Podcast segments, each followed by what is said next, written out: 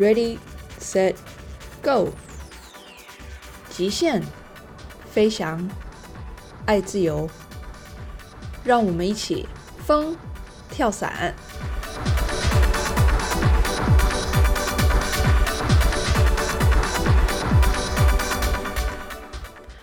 大家好，欢迎收听今天的疯跳伞。不晓得大家听了上一集我与 Vivi 的对话之后呢，是不是有很期待我们接下来要聊些什么话题？那我们就废话不多说，直接进入今天的正题，来听听看后半段我跟 Vivi 到底都聊了些什么。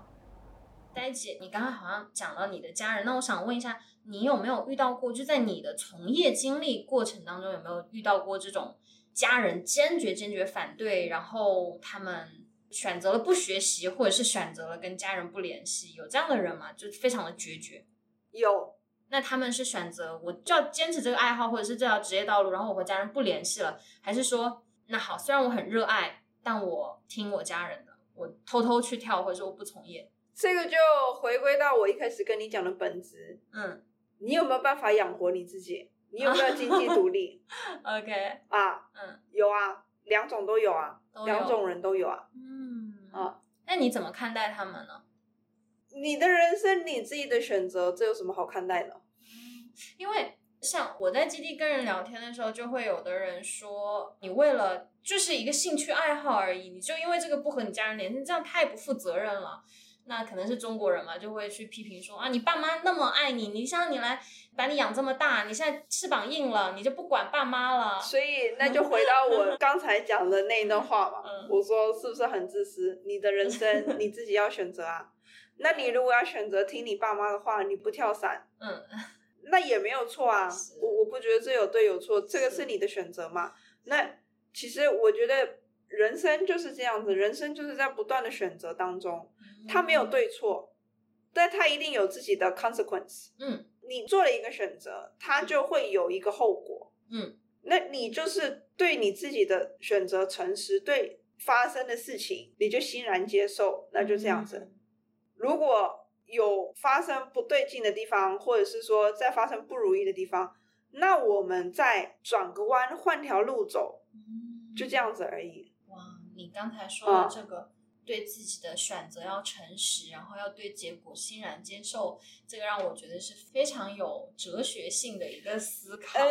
这样吗？其实我觉得最终最终你其实就是回到你自己的内心，你到底想要成为一个什么样子的人？想要成为一个怎样的啊？对。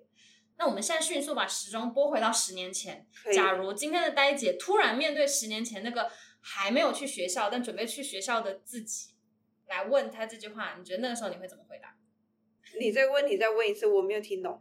就是你在学跳伞之前，假如问你说你想要一个怎样的生活，你想要成为一个怎样的人，那个时候的你会有怎样的答案？我那个时候应该会想要，我不用回到，我大概就可以跟你讲，说我十年前大概是怎么样啊？我大概是想要有一个 utopia。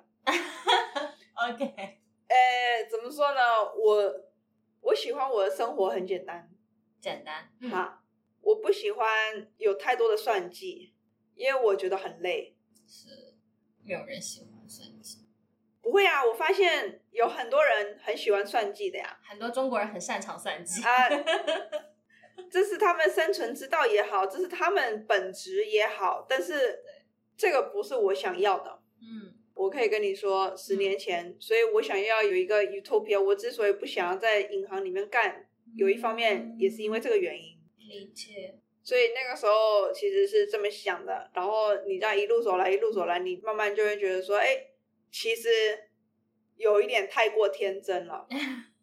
不是太过天真，应该是说，如果我还想要跟一些人融入，我想要融入现在的。环境融入现在的社会，那我之前我想要的这个乌托邦的世界，嗯，它就是不成立，它不适合被存在的，嗯，啊，好像讲一讲已经越讲越脱离跳伞 很远了，而且现在已经讲到感觉是一个很哲理的话 题了，是，啊，对，没关系。那我想，其实我问这个问题的核心就是想说，因为你刚才讲的话，我觉得是一个在我看来啊，一个非常成熟的、有阅历、知世故但不世故的人说出来的话。嗯但是在你跳伞之前，你可能不会有现在这样这么成熟的一个想法。那你觉得这十年间，学习跟从业的这十年间，你的生活还有你的心态啊、性格这方面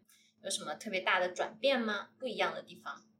嗯，其实我觉得没有所谓特别不一样的地方，因为本来人随着年纪就是会慢慢成长的嘛。嗯至少我觉得人应该就是要有成长，你不可能就都不成长。嗯那其实这十年的变化，也就是随着经验、随着经历，然后随着年龄、随着遇到的人，会有一些成长，会有一些改变。嗯所以我不觉得它可以算是一个变化吧。嗯。哦，但是跟你在银行的生活相比，已经是天翻地覆了，可以这么理解吗？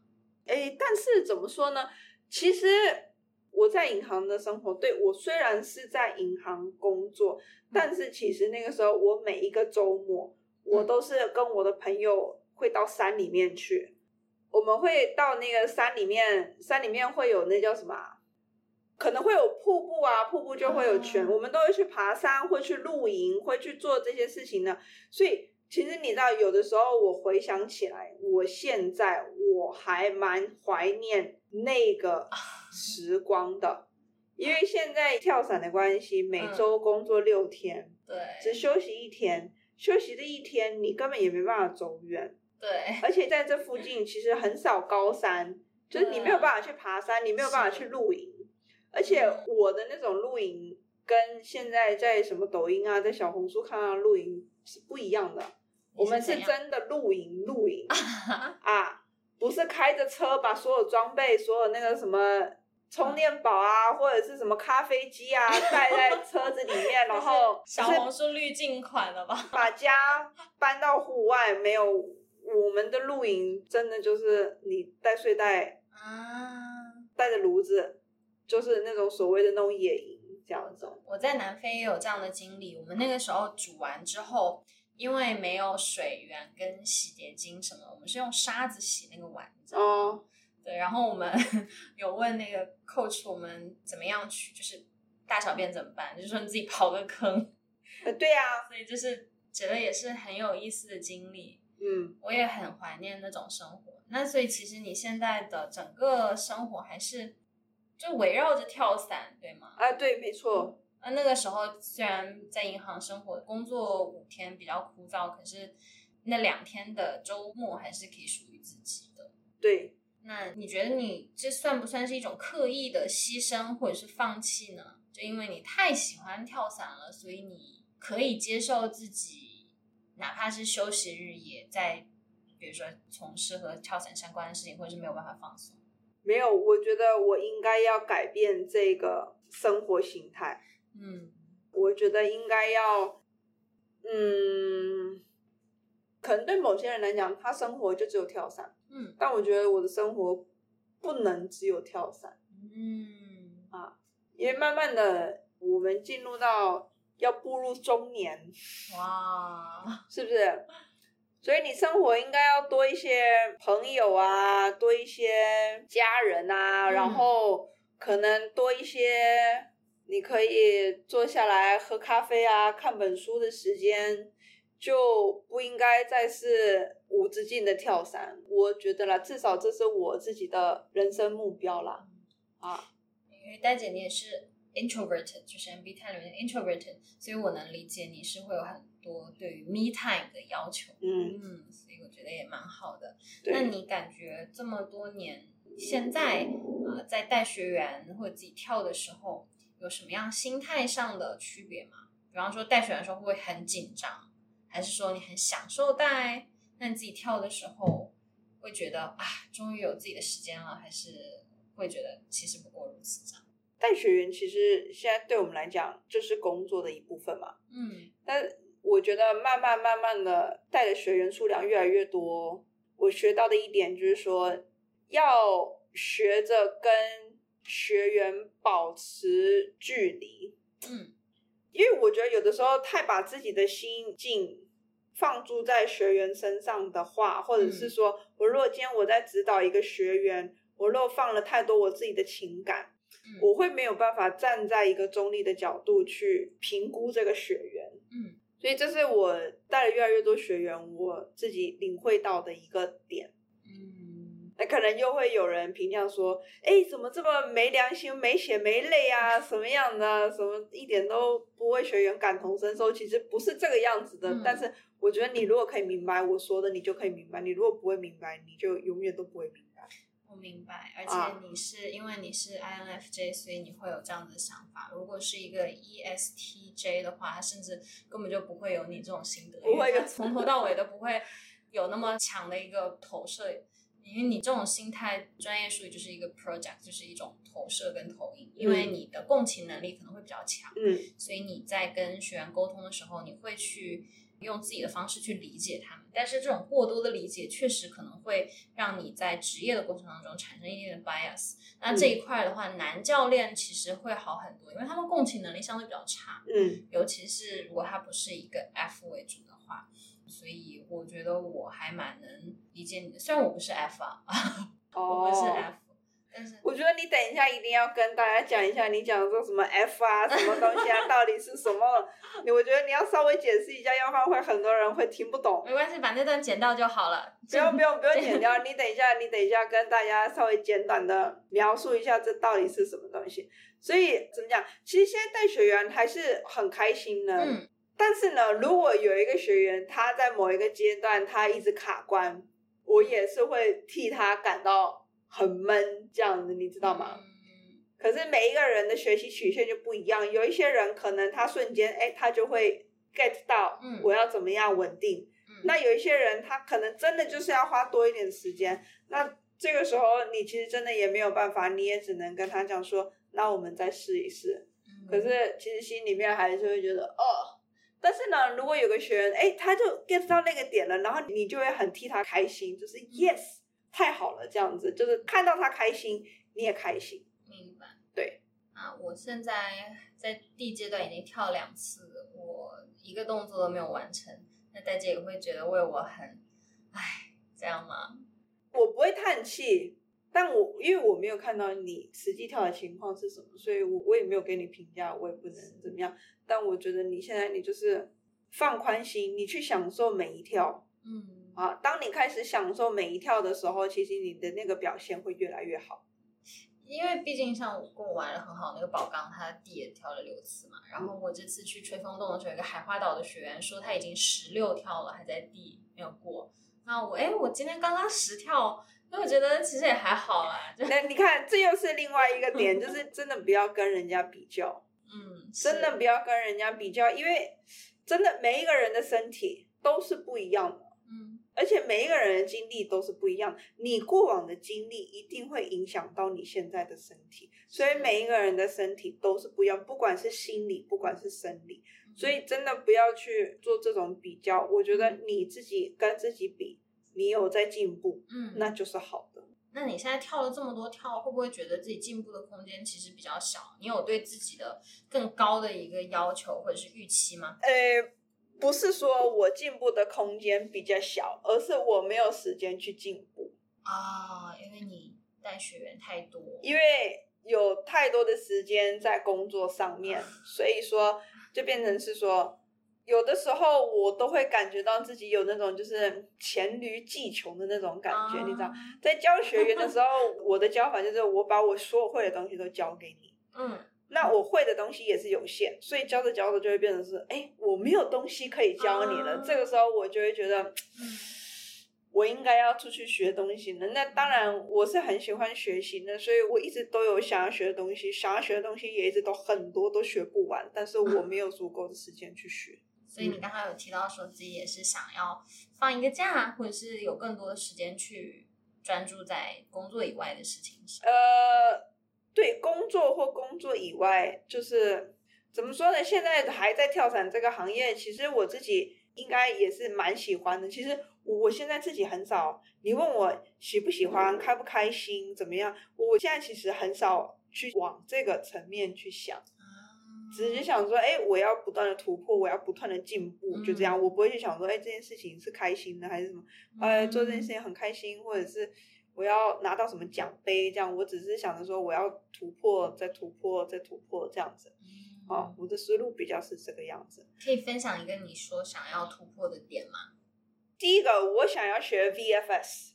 那是什么？VFS 叫做 Vertical Formation Skydiving，这个应该算是最难的一个跳伞形式，它是结合了所有的俯飞跟自由飞嗯，的一个造型一个造型，对的训练，叫做垂直造型 VFS。VFS。他们要在一段时间内看他的得分数。这个应该是在跳伞，在风洞里面是 Pro 那个阶段，应该吧，我也不知道。是应该 应该是 Pro 那个阶段，因为风洞像第一个阶段就是 Belly，对，然后第二个阶段是 Back，那嗯通常到第二个阶段我就需要五个小时以上的时间。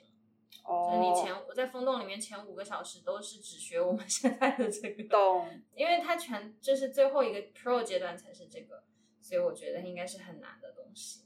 嗯，对，还是所以这个算是我自己对于我跳伞我想要精进的一个目标。啊那对于我的 career 跳伞的这个事业，嗯，那我现在当然就是我不是拿到考官嘛？那其实考官他有五种不同的考官，所以我还在考官的这个执照上面在做精进，这样子慢慢慢慢的，我会想要拿到更多的考官执照。哦对，那听起来还是对我这个小白来说已经是不可企及的一个哎，没有。我我 好，我还是得要这样讲，就是说呢，大家你们在看你的教练的时候，请不嗯要把他当成神。其实教练也跟你一样，教练跟你一样是一个普通的跳伞员，啊他只是有比你多的经验而已。嗯所以，当你自己持续不断的精进、不断的跳伞，等到你累积了一定的时间的话，你也可以变得很强。所以我想要讲的是说，教练其实并没有比你高一等，我们都是一样的。我只是在这个领域比你久的时间而已。对嗯，你这个听起来好谦虚。我们可能要强行转换一下话题，到可能非常多听众以及基地学员最感兴趣的一段。啊，这是基地学员最感兴趣的一段吗？对，因为我有问大家说你们都想知道什么，那其实大家对于呆姐和五哥子的神仙战侣的故事还是蛮 八卦的，所以我想先是问一下五哥的情况哦，因为他以前在做药代，对不对？然后呢，他是爱好健身什么，但是他有讲过之前的收入啊，各方面其实包括像社会地位，听起来都是很不错的一个职业。他是真的是完全为了你，然后放弃了原本的工作，然后成为跳伞教练的吗？我觉得这个问题你得要问他，你怎么你不能问我呀？嗯，那我一会儿再去八卦一下他。嗯，那可不可以从你的角度给我们展开讲一讲你们的相识、相恋，然后到结婚这个故事？其实我们两个很平淡，没有什么所谓轰轰烈烈的爱情故事，因为这听起来已经很轰轰烈烈了。哪哪你从哪里听到？你到底听到了什么东西？你到底听到了什么？我们两个其实一点都不轰轰烈烈，其实就只是他来英飞学跳伞嘛，嗯。然后他在英飞学跳伞的那段时间，我是安全官嘛，哦，所以就是安排架次啊什么的。其实我自己本身带他跳的很少啊，体重差距的原因。哎，对对对 对，所以以学员方面，我跟他接触也不算多，但是每天嗯。在基地都会见到嘛，因为他也是学员之一。然后我那个时候，那个时候还是安全官在负责排架次，嗯，所以那个时候就排架次，那会排到他也知道他这个人这样，然后基地可能也会有一些一点互动这样子。那这中间可能你你可能要去访问他，可以把他叫进那来那？他是不是自己有私底下在观察我？反正就是有一天，他就约了我出去吃饭，这样子。嗯，哎，对，约他对他就约我出去吃饭，然后所以就出去吃个饭啊，然后吃个饭就聊个天，然后其实后来也觉得蛮聊得来的吧？啊，就是他是单独约你一个人，啊，你那个时候有多想那么一点点吗？还是说，嗯，就学员约我吃饭而已？嗯，其实那个时候没多想，可能吃完饭之后 才意识到这件事情。哦，那你们当时是聊了什么东西，觉得很投缘啊？兴趣爱好？随便乱聊呀，乱聊。啊，当时你对他的聊经验啊，聊过去啊，聊，哦嗯，也没有，反正就是普通聊天吧。嗯，啊，那时候会觉得他有点不一样吗？觉得他有一点不一样，其实啊，我感觉每一个人都是不一样的呀。那我说的是那种不一样的感觉，哪一种不一样？就是心动的感觉。呃，就聊得来嘛，嗯就聊得来嘛，你嗯懂我意思吗？有一些人你可能一聊就非常聊得来，而且其实你你知道，对我来说，嗯，我是那种，就你看，像我们现在像私底下一对一，嗯，我是很能聊的，对，但我只要一对多，我就变得很少话。因为你是 introverted，我啊也是一样，所以我特别懂。所以大概就是这样。其实不会，但我觉得你还好啊，你跟其他人都还聊得很来啊。但你看我，我只要在一群人的这一个环境之下，我其实我不太讲话了。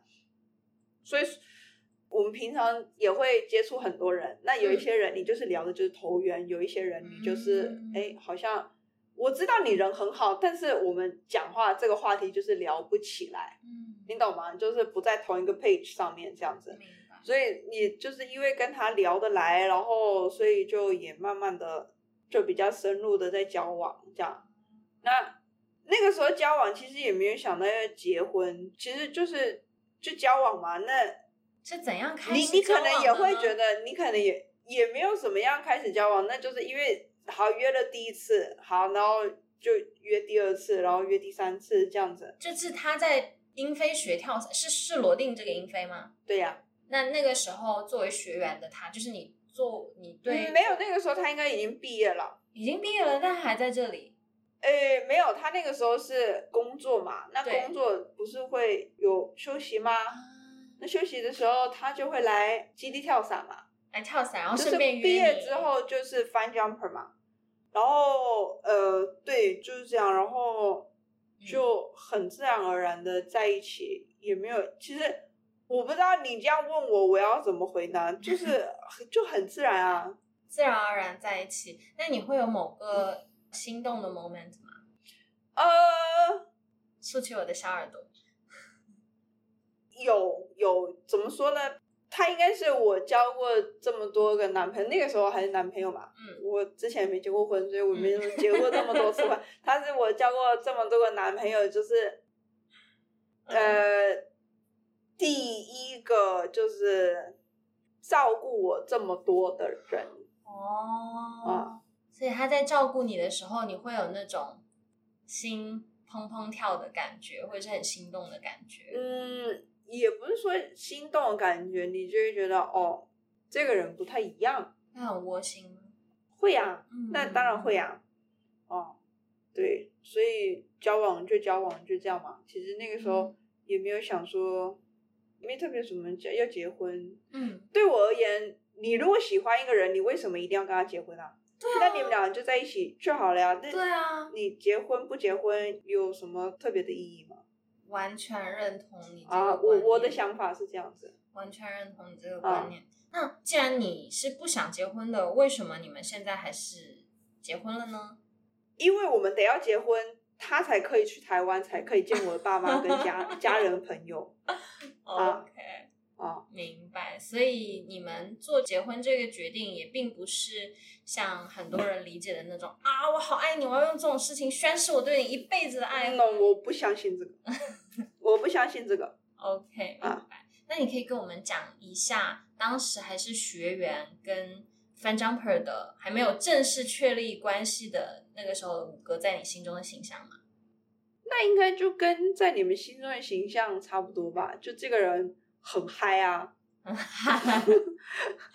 这个人很嗨，很乐观，每一天总是朝气昂昂，然后给基地带来欢笑，这样子嘛？对呀、这是你最开始喜欢他的点吗？还是说你喜欢他的点是别的？喜欢他应该是我们两个开始，就是你知道开始一起约会之后吧。那一开始其实他在基地的形象就是，那对我来说，我就觉得，哎，这个人很嗨啊！他每天来到基地，让大家都很开心。我觉得这基地都有一个很正向的气氛，这是非常好的一件事情。啊对，所以他在这边做教练也是感觉就是 light up 整个基地的那种氛围。对呀我们也都很喜欢，很对呀对呀对呀。那你们是怎么样沟通到说要一起从事这个行业呢？他是为什么要放弃自己原来的职业呢？听起来也是很好的一个工作啊。我觉得这个你也要问他比较好，但是基本上，据他所说啦，就是你从事 sales 这个工作，你其实、他说这里面就只有两种人，嗯，sales 里面只有两种人，分别是不婚跟离婚啊，啊，所以 他不想要变成这一类人，所以他就脱离了 sales 这个行业，这是他脱离 sales 这个行业的原因。他脱离 sales 跟来从事跳伞之间，还有是怎样考虑的呢？尤其是你们还是在同一个地方从事这个这个这个行业，你们是怎样考虑的呢？因为我可以先分享一下我的故事哈，我是一个异地恋专业户，异地异国恋专业户。我跟我男朋友现在的男朋友在一起九年了，嗯，我们有七年半八年的时间是异国，然后一年多的时间是异地。我们刚刚在物理上住在一起，其实我就离职了，然后我现在是就是到处玩啊，然后对，因为这对我来讲，两个人你说晚上见已经是很甜蜜的事情了，然后白天我们还在一个物理空间工作，还是同事，你们是觉得这样就是很甜蜜，还是说就完全没有考虑到说会腻啊、或者是这种问题吗？又或者你们关于同一件工作上的事情有不同的想法，甚至于说分歧的时候，会是怎样的一个态度？你知道，呃，你如果一段关系你要走得长久，你知道要怎么维持吗？保持新鲜感，你要能够去享受那种生活的平静，嗯没什么，就是那种 moment 啊，哈。嗯，你怎么可能会有永远的新鲜感？不可能的呀。对啊，对啊，你你要能够享受你们俩一起坐在坐在沙发上面刷手机，然后刷到一个很搞笑的视频，就跟他 哈哈，你赶快 你看一下这个，你看一下这个，嘿嘿。我觉得这个才是你一段关系可以走得长久的一个嗯关键，而不是你老是想要去找新鲜感啊，然后或者是说你老是想要给他什么惊喜啊，什么东西。嗯其实能够舒服的在一起就很好了吧。对，所以说你要讲我们上班天天见，然后下班也是在同，但是其实我们在上班的时候，我们不一定会见得到对方的。有的时候如果忙了的话，我们可能一整天说不上几句话，是哦，可能因为现在基地不太忙，哎，好，那所以我们还有机会，哎，坐下来讲个话干嘛的。但是嗯基地一忙起来，说不定我们一整天讲不上什么话呀。然后就哎，今天结束了，哎，那晚上要吃什么？回家那回家才有时间嗯，讲个话啊，看个电视啊。但是我必须要跟没有来我们这边跳过伞的，没有和呆姐还有五哥坐过一班飞机的同志们讲，就是他们两个在飞机上是会秀恩爱的，这大家都知道，因为我们平时跳之前呢会互相击掌。啊，也是鼓励，然后每一次呆姐和五哥都是比心、比大爱心、比小爱心这种形式，对对，然后就会让我们整个飞机的人都觉得非常的甜，然后给我们很好好运。而且，其实我们都很喜欢看到你们这种情侣档的工作状态，因为会，那因为你们状态真的很好，所以会让我们所有看到的人也吸收到这种 positive vibe，就很那。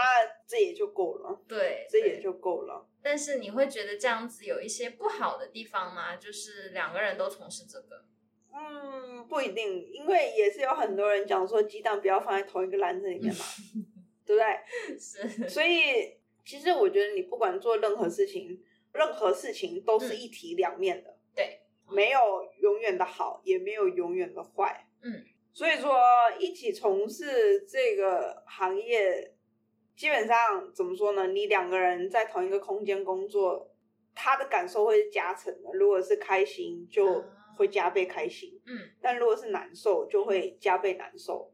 你一个人难受，两个人都难受；你一个人开心，两个人都开心。对，所以说，我觉得它的好处跟坏处就是在这边了。嗯所有的情绪都会双倍。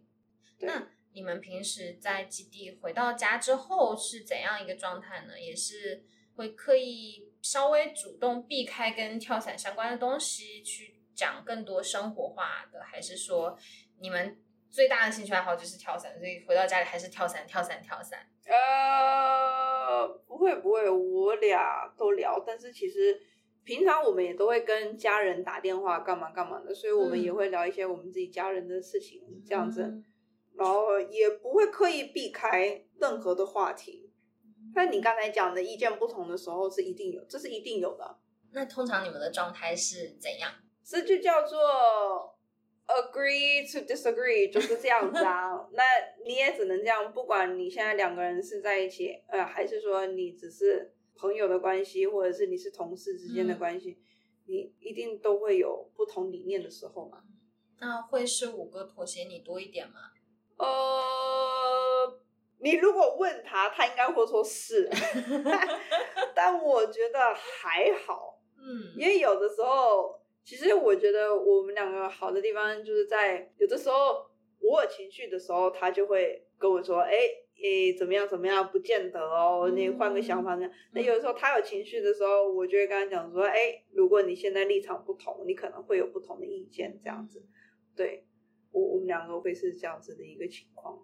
所以听起来，包括我加上我对你们目前有限的了解，我觉得你们其实都是这种心态，还是比较开放、包容，而且也很能去嗯包容别人的一个性格。嗯所以说也这也是为什么大家都觉得你们两个特别神仙眷侣，很喜欢看到你们两个状态的原因之一了。也没有真的讲到神仙眷侣啦，就是 对珍惜彼此吧。那哦你们除了跳伞之外，还有什么共同的其他的兴趣爱好呢？我们两个有什么共同的兴趣爱好？现在的话，应该就是会一起去健身吧。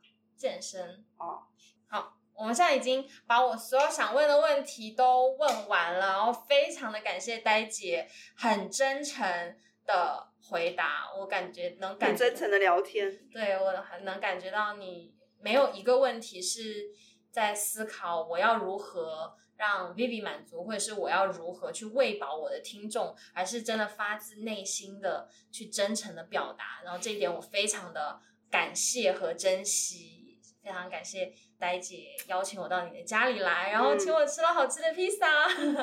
所以经过两个小时，你已经摸透我了吗？嗯，这个可能摸透了你百分之零点一。摸透哦，百分之零点一的呆姐，我们还有很长的时间去探索，然后希望当我成为翻江 p 以后，我们也能保持联系。好，对，今天也很谢谢 Vivi 啊，也给我这个机会，其实就是有一点不一样的尝试，做不一样的播客的一个内容，也蛮有趣的。那也谢谢你今天抽空来这边跟我一起聊天，嗯，纯聊天。是啦，对，所以说嘞，希望今天的内容嘞，各位听众还会会喜欢。如果你有什么反馈的话，也欢迎留言告诉我们。那我们今天就聊到这喽，谢谢 Vivi，谢谢大家，来个 high five 拜拜，耶好了，风跳伞，我们下次见喽，谢谢你的收听，拜拜。拜拜。